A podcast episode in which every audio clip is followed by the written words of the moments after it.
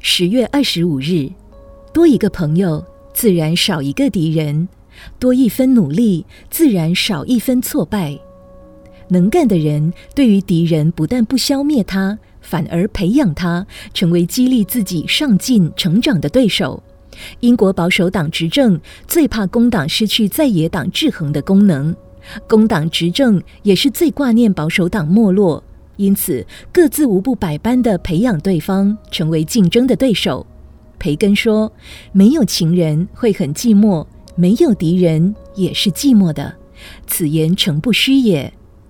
敌人可以提醒我们要自己谨慎、预防、精进；没有敌人就会松懈。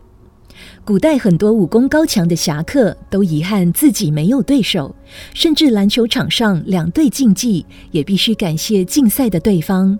如果没有对方，球赛就不能开打。拳击赛开始，选手要互相鞠躬致意，胜败分晓后还要握手言和。美国总统大选揭晓，当选者第一件事就是要致电感谢落选的一方。所以，敌友只是政见不同，并不一定要斗个你死我活。文思修，能干的人培养敌人，成为激励自己上进成长的对手。